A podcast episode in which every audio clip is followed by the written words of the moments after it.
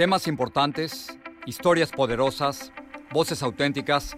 Les habla Jorge Ramos y esto es Contrapoder.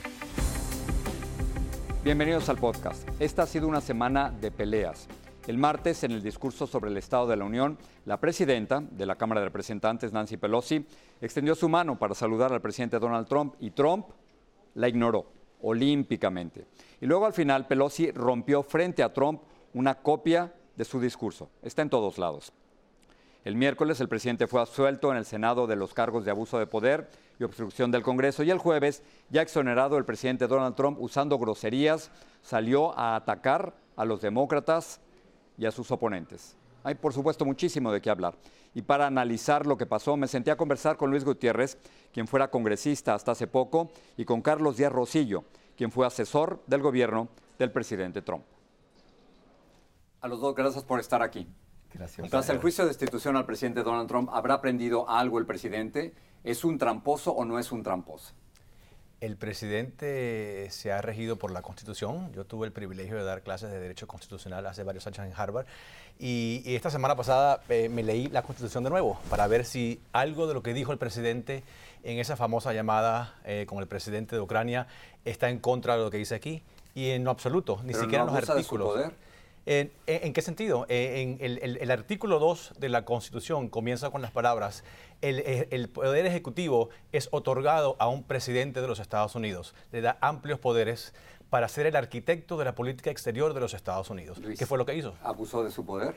Mira, eh, yo fui congresista, no fui eh, profesor en la Universidad de Harvard, pero fui congresista por 26 años.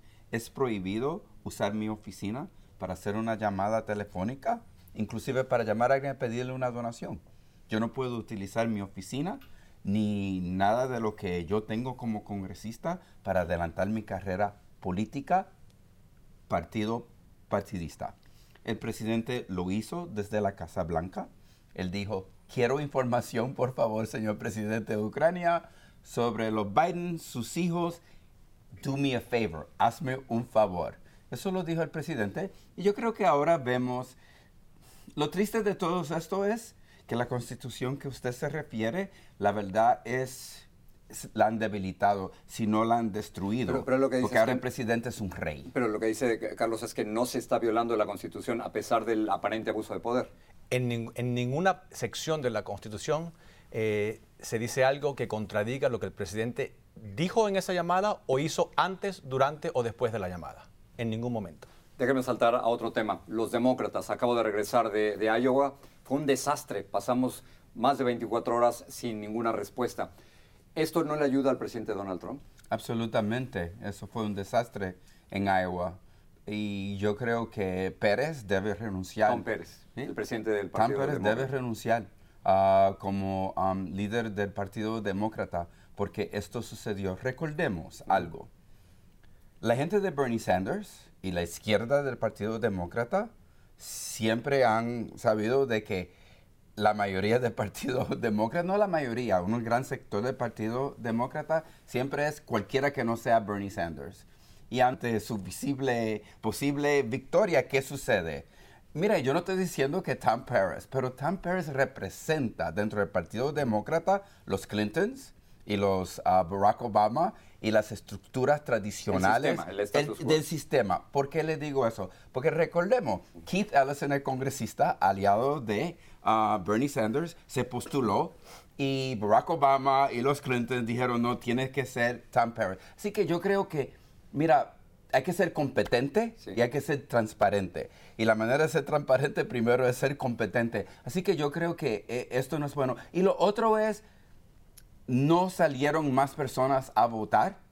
Y eso es bien serio para el Partido Demócrata, porque el Partido Demócrata nunca le hace caso a los 5, 4 millones de nuevos ciudadanos que se han hecho ciudadanos desde Trump iniciar su campaña presidencial, ni a los 850 mil latinos que alcanzan la edad de 18 años Tú estás hablando de casi 8 millones y 13% de los que van a votar en las próximas elecciones van a ser latinos. O sea, vamos a sobrepasar los afroamericanos como el grupo principal minoritario. Y el partido no le hace caso. Yo sé que sobre el presidente Donald Trump los dos tienen posiciones muy distintas.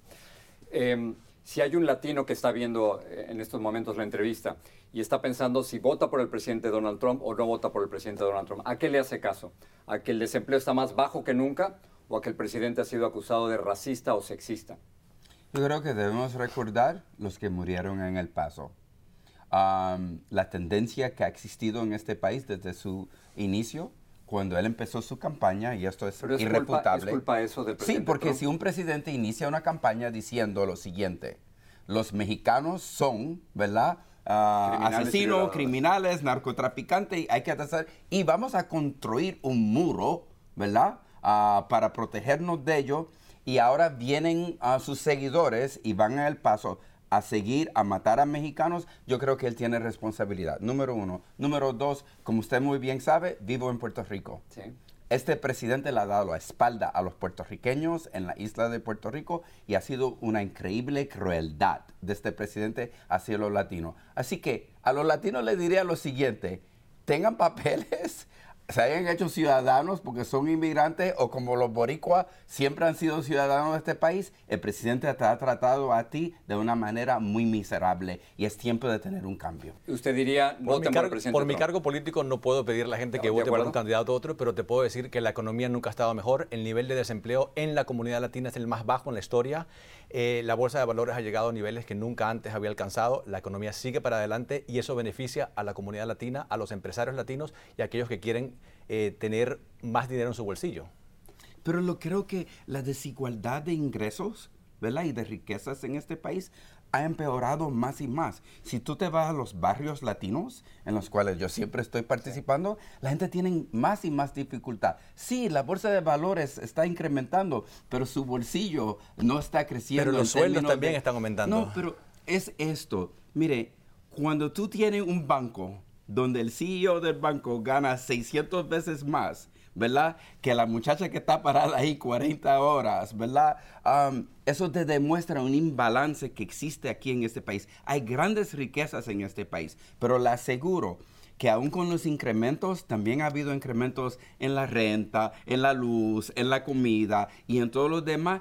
Y los latinos tienen gran dificultad mandando a sus hijos a las universidades, comprando una casa y teniendo un, un buen porvenir. Indiscutiblemente, y lo han tenido esa dificultad por muchos años, pero los sueldos han venido aumentando más que la inflación. Sí, pero entienda esto. Cuando tú hablas de incrementar el salario mínimo en Estados Unidos es 7.25 y este presidente ha dicho rotundamente no se va a incrementar el salario mínimo. Pero ¿qué pasa cuando se aumenta el salario mínimo?